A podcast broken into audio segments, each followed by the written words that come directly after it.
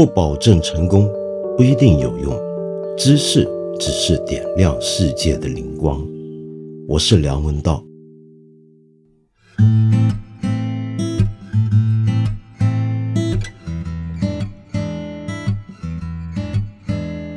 首先，我要祝你新年快乐，希望你在新的一年平安吉祥，尽量就是无风无浪，就跟江山一般静好。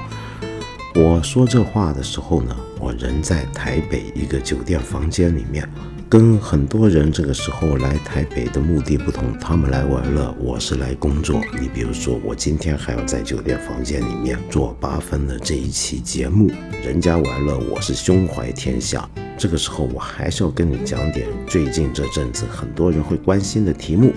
那其中一个呢，就是权健的问题。我想我都不用多说了，因为大家都已经看的很多很多。无非就是又一个关于医疗保健的这么一个事业，怎么样被人发现？原来它问题重重，虽然累积了巨大财富，却很可能是建立在无数的消费者的信任上面，以大家的信任为代价的。可是呢，从这件事，我又忽然想起啊，可能你表面上听起来不相干，但其实也是相干的，那就是过去几年我们中国有一个创业热潮。很多公司都期盼自己是间独角兽公司，那这个名字呢，其实是二零一三年在美国兴起的一个概念，也就是一些创新公司被估值达到十亿美金以上，那么这种公司就叫做独角兽公司。那这个名词出现的背景，正是二零一三年的时候，美国跟国际上很多的热钱涌进了硅谷，那么到处寻找可以投资的对象。那么要投资的对象是什么呢？那就是一个又一个年轻的、有冲动、有热情、有理想、有创意的创业者。那他们用来说服投资者的，就是手上那一份份非常亮丽的企划案。而这些企划案，无非就是一个又一个动人的故事。那同样的故事情节，也在我们中国翻版的出现。所以很多人说，二零一四年是中国的创业元年。从那一年开始，我们也目睹了无数的创新公司在中国崛起，有无数的好故事在市场上面流传。但是有时候这些故事是讲的太过复杂，乃至于我们根本听不懂。可是大家仍然相信，但是到最后，事实却证明太复杂、没人听得懂的故事，可能根本就不是一个故事。最有名的例子莫如贾跃亭的故事，对不对？那么到了二零一八年刚刚过去的这一年，很多人就发现，原来我们的创业热潮已经到了一个要走下坡、冷下来的时候了。你比如说。曾经被誉为中国新四大发明之一的共享单车，以及连带的各种共享经济，好像面对危机了。像很多的共享单车仓皇结束，无人货架，现在好像也真是无人了。但我觉得很可惜啊，因为这里面有些故事，我到今天都仍然觉得是可行的。你比如说共享单车。只不过是种种的投资环境、社会背景跟种种的管理元素各方面的原因，使得他面对今天这样的困境。但是呢，在各种创业故事当中，当然还有很多故事是你一听就觉得不对劲的故事。但是这些故事呢，却能够让很多人莫名其妙的相信他。直到把它养成一个巨大的怪兽，跟一个非常可怕的爆破之后，才发现它荒谬的骗局。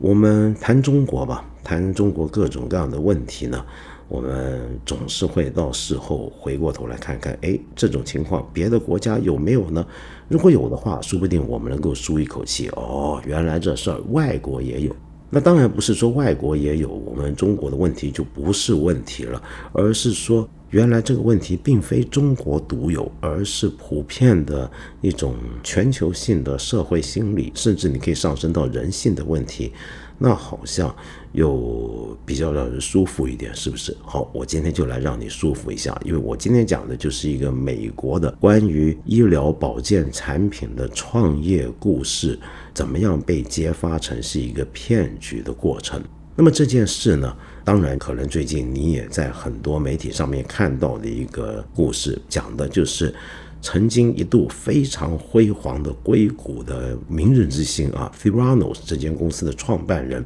伊丽莎白·福尔摩斯，她的故事。你知道谁是伊丽莎白·福尔摩斯吗？你可以上网查一下啊，有一个关于她的故事的最好的、目前流传的最广的中文报道，大家可以参考一下，就出自于。远读重阳这个公众号里面有一篇文章，就是讲他的故事，而这个文章呢，基本上就是取材于一本在二零一八年在美国受到极大关注，有很多的媒体都认为它是年度最好的书或者最该看的书之一的这本书，叫做《Bad Blood》。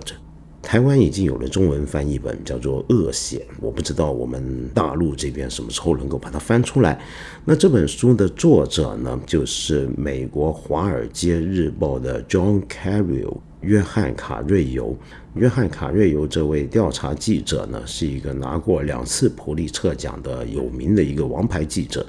那么他非常努力不懈地做了很多的访谈，然后写成这本书。而这本书呢，背后则是他当初怎么样独立揭发了伊丽莎白·福尔摩斯他的骗局的一个过程。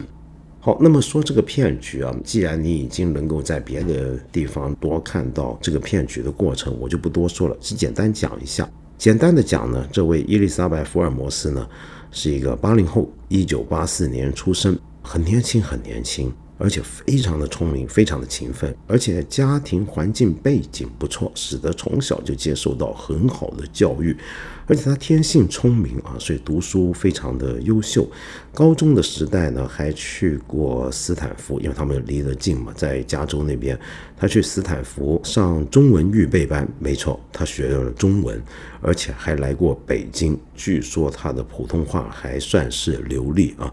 但是他其实是攻读理科的，在工程学院研究生物科技工程方面的东西。后来呢，在斯坦福大学念书，念到没念完的时候就中途退学，就像很多美国的硅谷的创业神话中的主角一样，就书没念完就出来创业的话，就表示你很有前途了。那果然他也非常有前途，他想出了一个绝佳的创业方案，而这个方案打动了很多有权有势的人。短短几年之间，就拉拢到了一批名流，当他这个公司 Theranos 公司的董事会的成员，然后又拉拢到了一批明星的创投资本家去投钱给他，一轮一轮下来，到了最后，他的公司的市值是达到了六百亿人民币，个人身家有三百亿人民币，而那个时候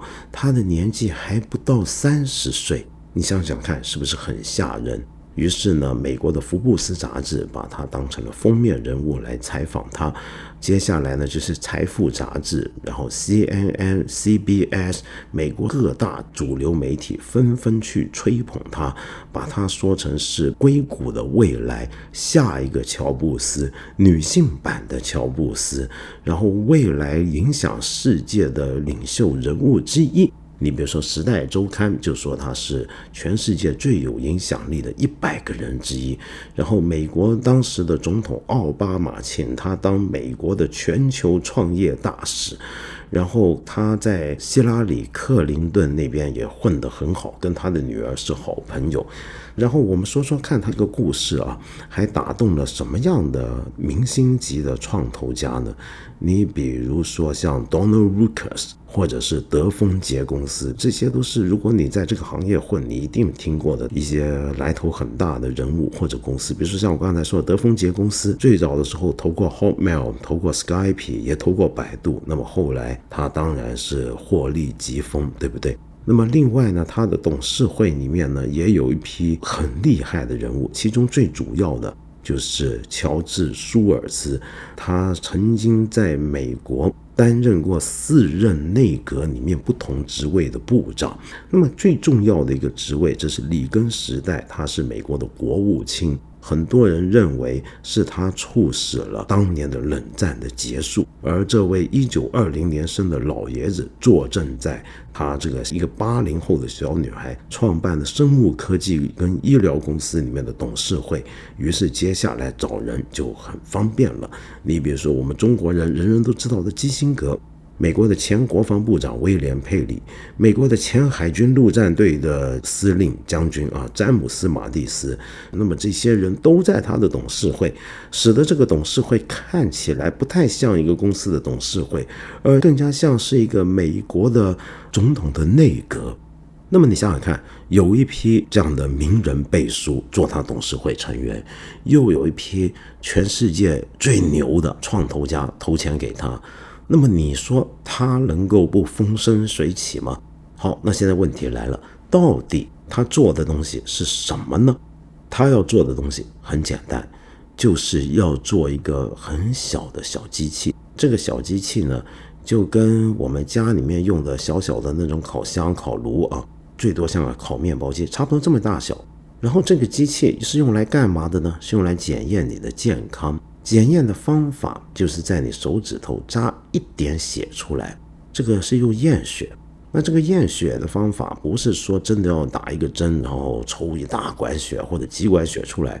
它更像是那种糖尿病人平常用来验血糖的那种小针啊，扎一下你根本不觉得疼，就那么一点血就够了。然后把那个血呢放在一个像信用卡一样的卡片。或者地铁票上的卡片上，然后把这个票呢就插进刚才我说的那个小机器里面，而这个小机器外观看起来还非常的漂亮，你几乎觉得应该是苹果做出来的东西一样。然后这个机器呢就会开始化验这个鞋里面的各种各样的成分。然后做完这些化验，就会把他得到的数据及时传送到一个他们公司里面的中央伺服器，里面有更精密的电脑计算之后，最后得出来结果。好，什么样的结果呢？他到底要化验什么呢？说起来他可就牛了，他给你化验出来的东西啊，请注意，伊丽莎白·福尔摩斯不同阶段有不同讲法，有时候他说的是这一滴血。就能够完成三百项，平常你要用大量的血，要照 X 光，要照胃镜，然后要做核磁共振，才能够完成的三百项检测。那么到了后来，甚至到达它能够检测一千样东西了。这里面包括什么呢？各位，包括你的肾功能表现，包括你有没有 HIV 病毒，包括你有没有癌症，以及是什么癌。你想想看，就这么一丁点血，用一个几乎完全无痛的过程，短短的几分钟之内就及时知道刚才那些东西，而那些东西都是我们过去要用无数的时间，可能要付出无数的金钱才能够完成的一些的健康检测。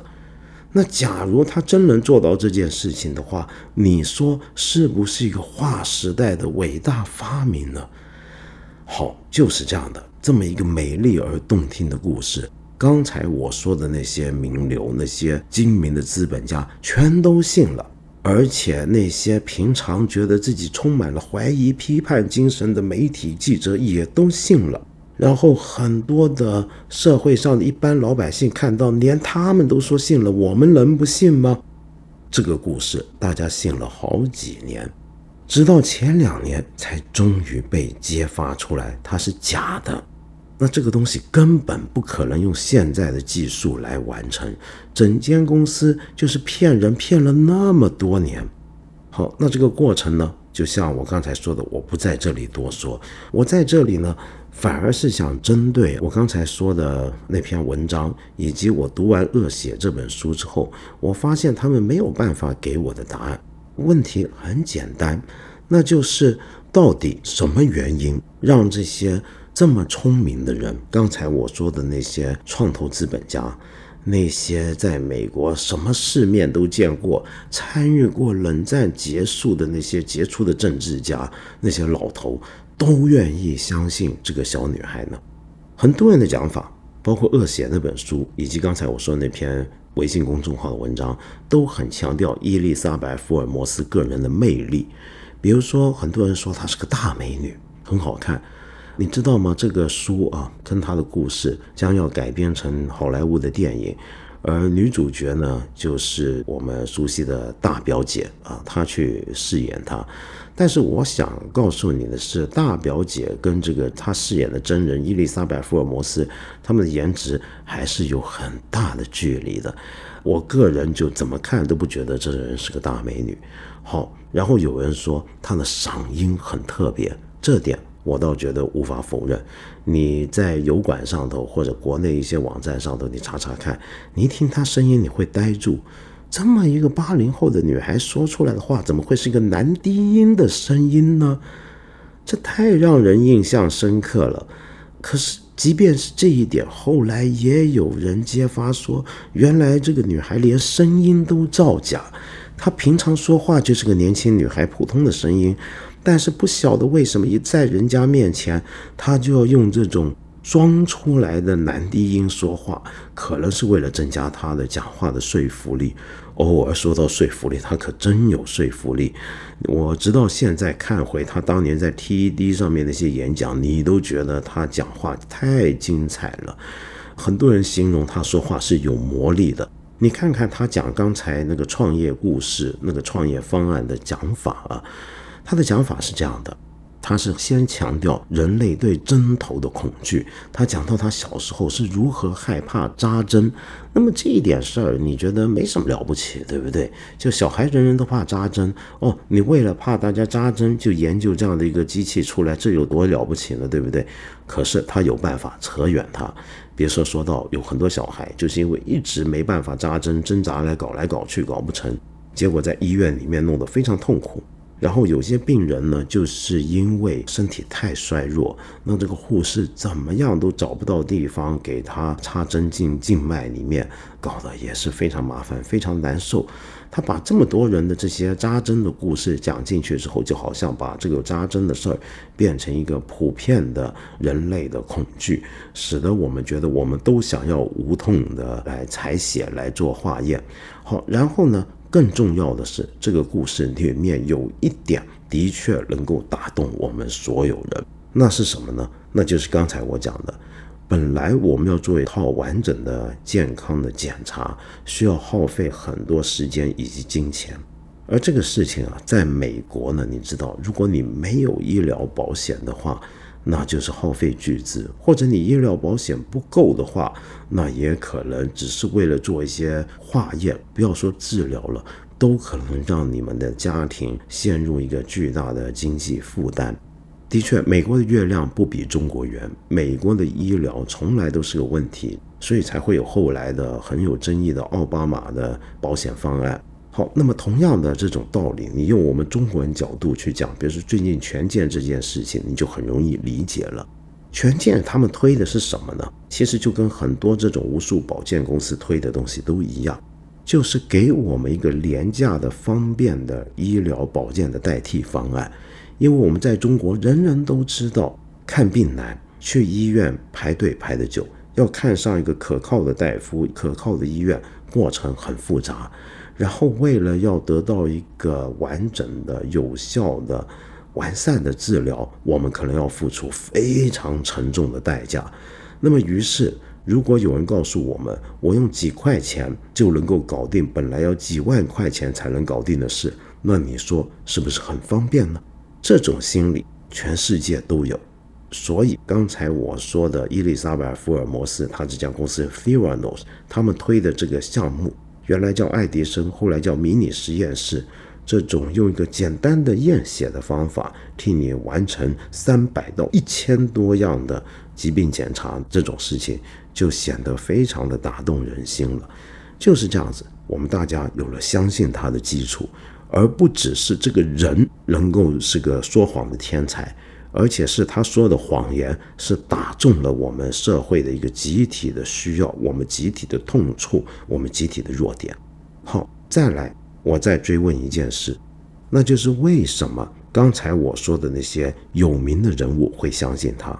你就拿乔治·舒尔茨跟基辛格这种人来讲，好，这都是老狐狸，对不对？他们怎么会相信这么个年轻小女孩说的话呢？理由其实也不难理解。首先，第一个被他说服的这个乔治·舒尔茨啊，他作为一个老政客，其实在美国的老政客之中是一个比较有理想主义的一个人。他非常的相信科技将来会解决人类很多的问题。那么这些人类问题里面，当然最重要就是健康问题。所以他就是本能的就愿意去相信一些伟大的科技创新的故事。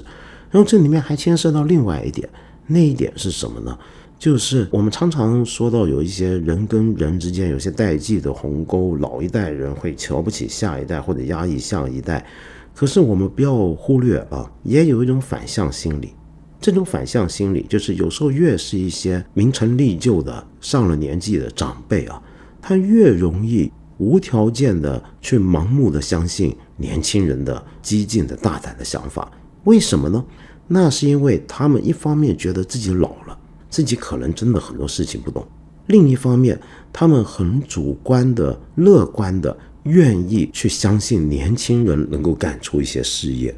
他觉得那个年轻人有大胆的想法，那个想法听出来你可能觉得很荒谬，你凭常理判断，你可能会觉得问题重重。可是他们很奇怪的，会下意识的逼迫自己，这时候不要用常理判断。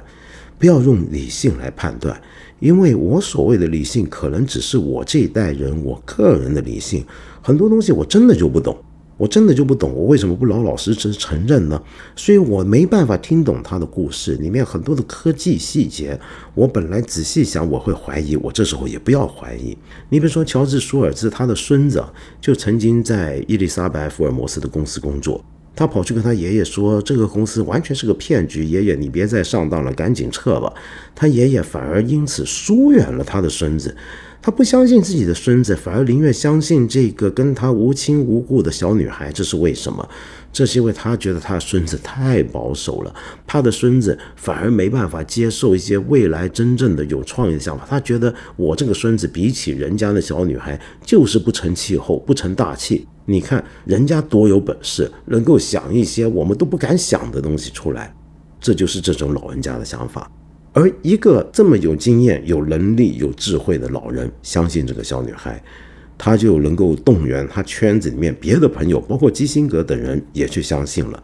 因为这些老人也会说：“哎呦，我这老哥们跟我奋斗了几十年，我瞧他这人平常挺靠谱的，平常做事儿呢挺稳妥的，他今天都能够当这个董事会的里面的成员，那他说可以，那估计就很可以。他觉得这人要改变未来，那我看我去加入也就没啥问题了。好。”再来说到那些创新投资公司，他们又在想什么呢？你以为他们会很精明的去计算出种种种种的东西吗？不是的，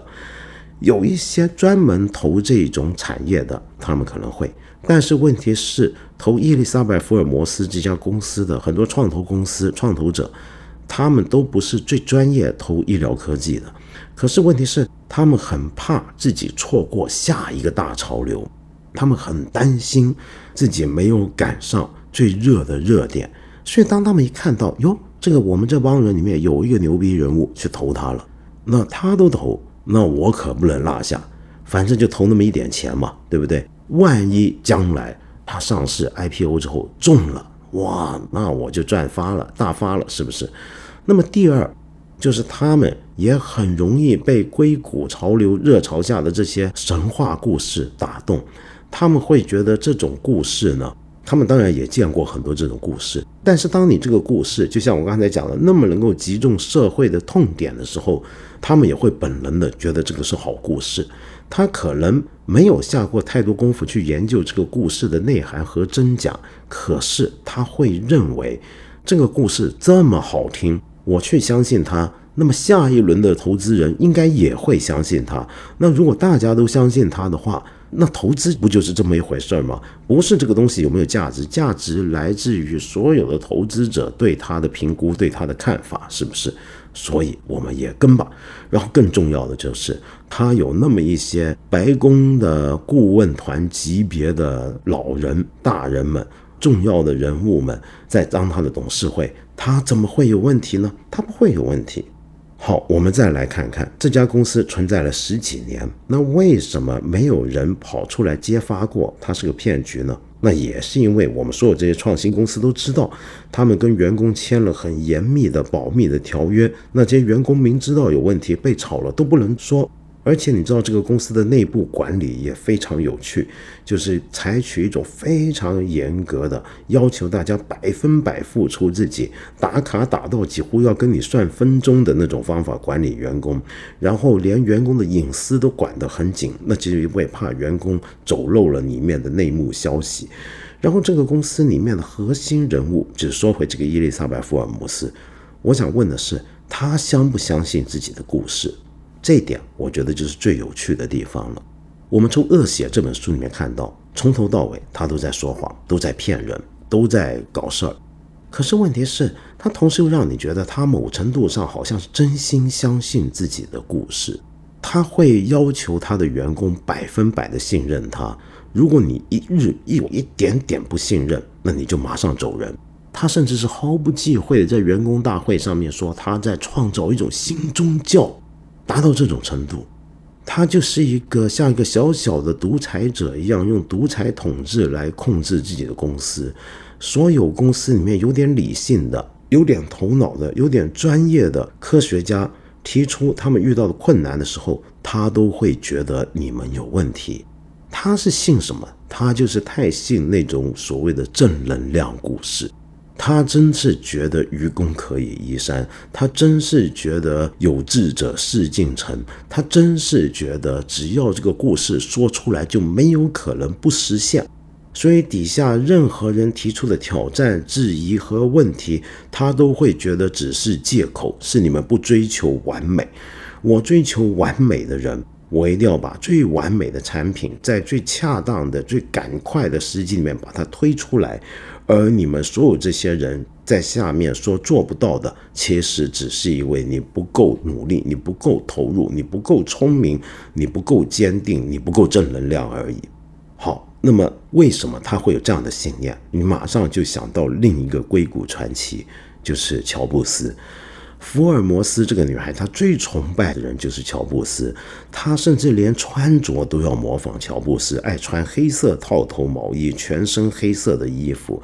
他开的车是连车牌号码都没有的，这点都要学乔布斯，因为乔布斯非常有名的地方就是他的车，因为他觉得有车牌号码很不完美，很不好看，破坏了车子的外形，所以他不要有车牌。那不要有车牌合法嘛？在美国是这样的，如果你这个车新上路半年的话，那可以暂时不用车牌，所以他每半年租一辆车，那么他也这么做。你看乔布斯，我们都知道他的故事是一个追求完美的、执着到变态地步的人。伊丽莎白·福尔摩斯觉得自己就该是这样的一个人，所以他明明在说谎，他明明在骗人，可是我仍然觉得他某程度上是真心相信自己的故事，因为他相信那种我们这几年大家都非常熟悉的正能量故事。这种故事说到最后，我们没有人会觉得陌生，对不对？这是一个我们过去几年常常看到的各种的社会上的成功学正能量的故事，就是很多事情呢，其实只是看你懂不懂方法。世界上真没有办不成的事情。如果有任何的怀疑批评，我们都觉得你还不够正能量。我们都爱读乔布斯传，我们都爱读马云传。我们都爱读这些名人故事，我们都在期待跟崇拜这些伟大的人物的出现。而伊丽莎白·福尔摩斯曾经就是这样一个人物，而且她还是一个女性，那这点就更加分了。就是终于有一个女性能够跟乔布斯并肩了。然而到了最后，这整个公司却如流星一般的迅速的陨落，到现在。伊丽莎白·福尔摩斯说不定接下来可能还有牢狱之灾。这个故事我们中国人听了，大概也不会觉得完全陌生，也不会觉得没有意义吧。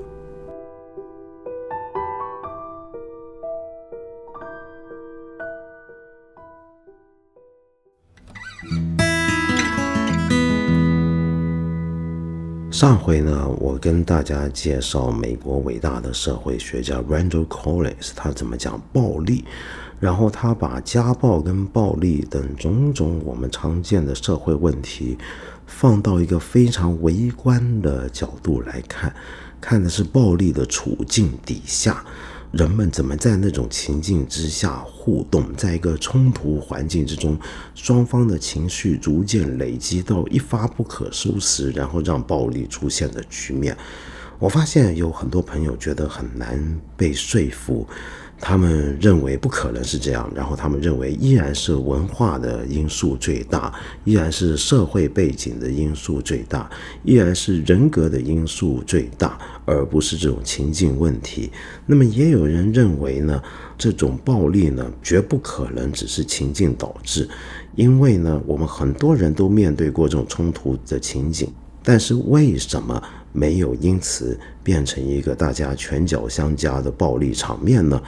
其实各位提的这些问题啊，我在那集里面都曾经答复过了，已经很简单，因为这个书里面讲的很清楚，我在节目里面也说过，就是所有的人格因素、阶级因素、文化因素这种解释暴力成因的说法都有个困难，这个困难就是，你比如说很多人说我们中国啊。就是有这种权威文化性格，所以呢，封建型的家长对待子女呢，就很容易觉得自己有权用暴力的方式来管教子女。好，那问题来了，如果说是文化原因的话，我们全部人都在这个文化之中经营，那为什么没有把家暴变成一个全国所有家庭都有的现象呢？同样的。你如果说是阶级背景、家庭背景的话，那为什么不是所有被人怀疑容易出家暴的那些阶级或者背景，比如说比较贫困的、没有什么受过教育的父母，他们为什么并不都成为一些家暴的加害人呢？你如果说是性格问题的话，那很多人说有些人的性格就是情绪很不好，控制力很弱。那为什么没有说全部有这种问题的人都会变成一些暴力事件里面的伤害人的凶手呢？所以可见这些因素都太大了，这才是 Randall Collins 主张从微观角度进入的理由，要具体的来看暴力场面。事实上，我们常常面对各种冲突。但大部分时候，我们都像他讲的那样子，我们面对冲突的时候，其实是有恐惧感的。我们都不想出现暴力，我们都害怕暴力。就像我小时候在香港看那些古惑仔啊，看电影呢，你总以为香港的黑帮古惑仔一天到晚在街上抡刀抡枪，甚至子弹横飞。其实绝大部分时候，他们都只是拱手，就只在那讲述谈判。没有真的演变成暴力场面，而什么样的情况下冲突才会变成暴力场面呢？那就是在这个局面底下，有某些人他懂得一种技术，能够克服自己对于暴力的恐惧感，克服这种冲突带来的紧张感，然后把这种局面转化为对他有利的情势。懂得利用对方的恐惧感来占得优势，这种时候就会有暴力的发生。那也就是说，这是个技术活。是一种心理技术，而这种心理技术，就像我说的，在他这本书里面，其他部分特别讲军队的部分有很详细的解释。我建议大家去看，因为军队其中一个主要要干的事情，就是训练士兵懂得克服自己这种面对暴力即将爆发前的恐惧感。好，当然，我们这一期出来，然后最近呢，我看到很多朋友也在我问道长里面留过很多的问题和信息，我一下子呢没办法一口气说那么多了。或许接下来这几集呢，我们能够集中的去回应一下你给我们的这些的意见跟疑问，好不好？我们八分这个节目每星期三、每星期五都会在看理想 APP 和看理想微信公众号同步更新。欢迎你给我留言，提出你的问题或者建议。我们今天就先聊到这里了，下期节目再接着谈。